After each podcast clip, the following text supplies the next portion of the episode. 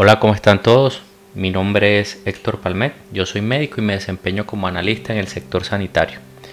Hoy es 23 de agosto del año 2020 y nos encontramos aquí grabando nuestro primer episodio de Internauta Médico, de nuestro podcast de Internauta Médico. Pero, ¿qué es Internauta Médico?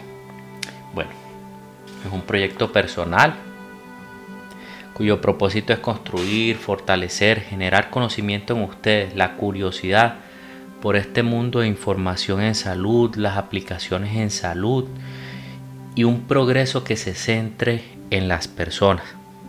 Hace ya mucho que la cantidad de información que se genera en el día a día de manera constante rebasó la capacidad nuestra para, para poder sintetizar información. Estoy hablando desde lo individual, quizá desde lo organizacional es mucho más factible de estar al día a día y abarcar la extensión de algún tema, pero en lo personal se hace un poco más complejo, por lo cual el hecho de que ustedes puedan encontrar espacios de síntesis se hace muy valioso, no solamente la síntesis donde yo sea la única voz del sector, sino también donde puedan ustedes encontrar personas que cooperan, colaboran y con los que nos tenemos confianza, por supuesto, desde nuestro profesionalismo. La idea es mantenerlos motivados, comprometidos, incluso involucrarlos en el desarrollo social de este país. He decidido este espacio crearlo con tres focos que en ocasiones busco y yo no encuentro, pues soy una persona que no soy de redes sociales como tal, pero sí soy del mundo digital y a veces preparando un tema o tratando de buscar una solución para un problema en salud, yo busco y no encuentro la suficiente orientación o es muy densa y uno no encuentra como por dónde empezar, ya sea como un ciudadano o ya sea como un profesional sanitario.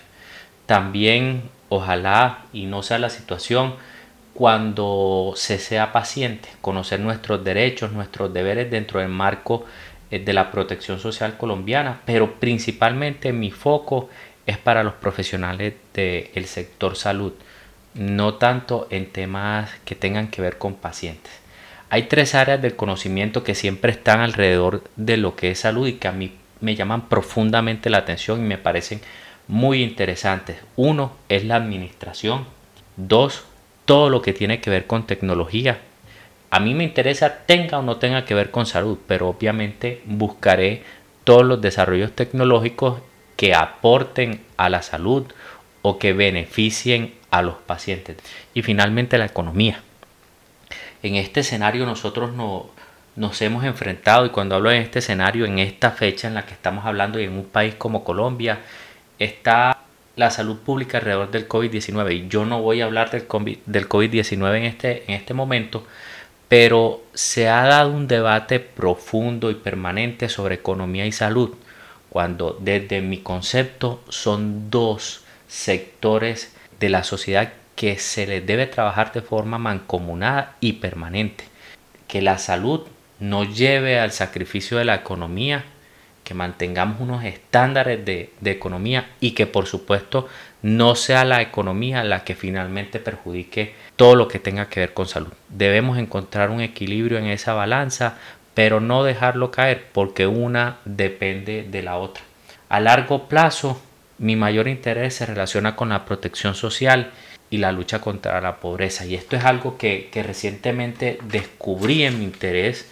A veces uno dice, yo sé por qué estudié medicina, pero finalmente cuál es mi foco más importante. En el caso de un subespecialista lo tiene más claro, pero en el área de la administración, eh, no precisamente el sector en el que trabajas es el que es tu principal foco o en lo que tú te vislumbras a un largo plazo. Personalmente, y lo digo para quien me escucha y lo digo abiertamente, mis estudios de posgrado recientemente me llevaron a descubrir que lo que más me preocupa es la protección social y el tema de pobreza. Y cuando hablo de protección social, hablo de salud y educación. Hoy por hoy no tengo un conocimiento ni siquiera ínfimo en lo que tiene que ver con el sistema pensional, pero es algo de lo que quiero y aspiro a aprender en los próximos años. Como todo, y para las personas que me conocen, soy demasiado curioso por cosas que a veces no aportan en lo absoluto y yo sí quisiera que mi curiosidad les sirva a ustedes hoy por cosas que realmente les aporten. Pero en esa curiosidad hay dos temas que me, me llaman mucho la atención y es curiosidades sobre salud y misterios de cualquier cosa.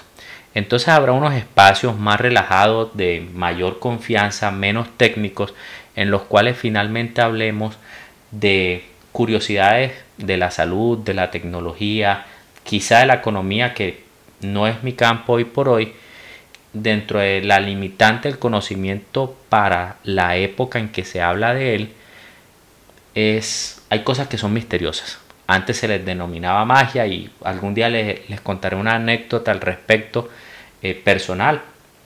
Pero cuando yo empecé a estudiar medicina, los libros muchas veces decían, se cree que, es posible que.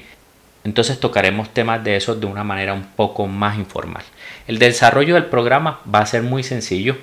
Vamos a escoger un tema puntual y puede que sea de actualidad, pero iremos principalmente a la base. Arrancaremos con lo que son las generalidades de ese tema, cuáles son los puntos claves de él y las conclusiones o las ideas finales sobre ese tema. Sobre todo, cómo llevar eso a la aplicabilidad práctica. Aquí, por supuesto, haré uso de mi corta experiencia en lo que tiene que ver con salud y de la que tuve de la asistencia.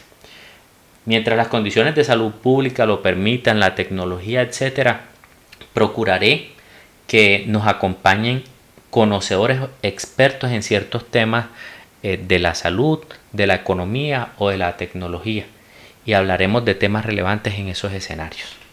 Los espacios estarán alrededor de unos 30 minutos de tal manera que ustedes puedan escuchar el podcast mientras hacen cualquier actividad de su vida diaria, mientras están cocinando, mientras conducen a casa, mientras están haciendo cardio o se preparan para presentar algún tema, ya sea de la universidad, en un pre o un posgrado.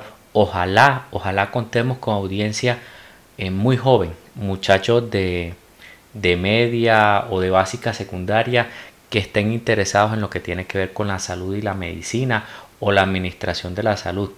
O simplemente cuando estén en un momento de descanso y quieran escuchar acerca de salud, pero salud que les aporte siempre. Siempre ese va a ser nuestro objetivo. No siempre vamos a hablar de Colombia, por supuesto, vamos a tocar escenarios que son locales, pero debemos tener referencias de otras latitudes, ya sean autores, bibliografías, instituciones de otros países e instituciones que de países en los cuales sean referentes, ¿de acuerdo? Un tema de una institución privada eh, en salud con un gran potencial, será difícil que la referencie en un país, y estoy dando solo un ejemplo como Cuba o como China, ¿de acuerdo? Y tampoco sé ruso, entonces no buscaré información sobre Rusia, pero puede que, que conozcamos acerca de esos sistemas sanitarios. También pretendo lograr espacios que los beneficien a ustedes con universidades e instituciones que les permiten barajar como profesionales sanitarios todas las posibilidades que se abren desde lo administrativo para un médico, un odontólogo, una enfermera, un enfermero y que ustedes conozcan cuáles son las oportunidades, retos, alternativas laborales que se ofrecen esos entornos. Es supremamente importante. Llega el momento, en algunos casos nunca llega, pero en algunos, en algunos profesionales se da el momento en los cuales dicen, bueno, yo como internista o yo como ginecólogo o ginecóloga, hoy me quiero dedicar a participar activamente en la administración de la institución donde trabajo o quiero desarrollarme como un coordinador científico de esta institución o quiero pasar a otra área, estoy hoy en la prestación, quiero pasar al aseguramiento o viceversa. Vamos a buscar esos espacios donde se brinde toda la información acerca de contenidos y los programas que hoy existen para este tipo de áreas. Es muy probable que un médico nunca, nunca en su esencia deje de ser aquello por lo que decidió estudiar medicina y lo mismo para el odontólogo, el enfermero o la enfermera. Y esa vocación de servicio y el cuidado de la salud de las personas. Por lo cual también pretendo tener aquí conocidos y si no son conocidos por lo menos referentes del área asistencial, clínicos, especialistas. Y aquí hay algo con lo que me sueño y espero antes de que finalice el 2020 poderlo llevar a cabo. Y es tener a un bachiller que se proyecta como profesional de salud, cualquiera de, de los campos del área de la salud, sea un químico, farmacéutico, un médico, aunque como soy médico, por lo primero que iré es por un médico y de ese estudiante de medicina que se proyecta ya a, graduarse como médico, el interno, el rural, el residente y el especialista. Ojalá pueda tener este espacio en los cuales cada uno de esos momentos de esa persona que sueña con servir a las personas a través de la medicina o la enfermería o la odontología, noten sus distintas perspectivas y del punto en el que hoy se encuentran, del punto en el que vienen y hacia dónde se están proyectando.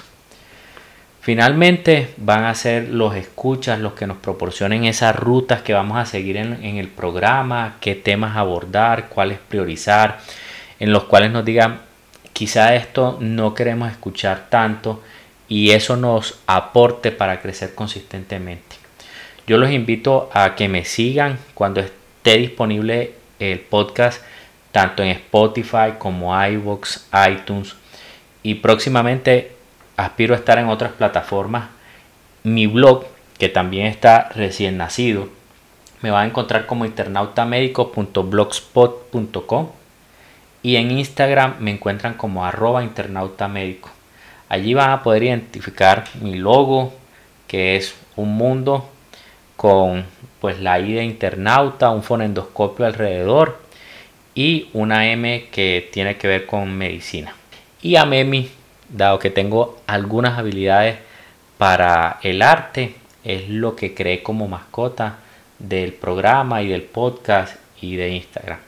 Antes de finalizar, los invito a que se mantengan informados, pero responsablemente informados Siempre utilizar fuentes de confianza en lo que tiene que ver con salud. Y antes de replicar información que puede ser perjudicial para la persona a la que la estamos enviando y todo su entorno, confirmarla. A veces no podemos retener o detener esa información que nos llega. Podemos decidir si la vemos o no. Pero hoy por hoy hay muchos titulares engañosos siempre tengan el contexto de lo que estamos replicando como información, porque puede que sea verdad, pero un contexto inadecuado o falso. Entonces siempre validar y antes de compartir la información en este mundo de infodemia que se está dando, validar su veracidad.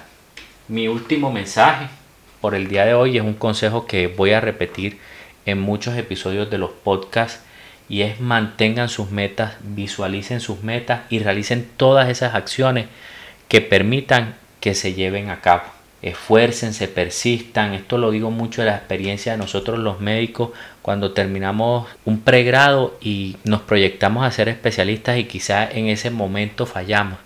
Pero yo estoy seguro que todos mis conocidos que deciden ser especialistas porque no es la única alternativa, esfuércense y persistan.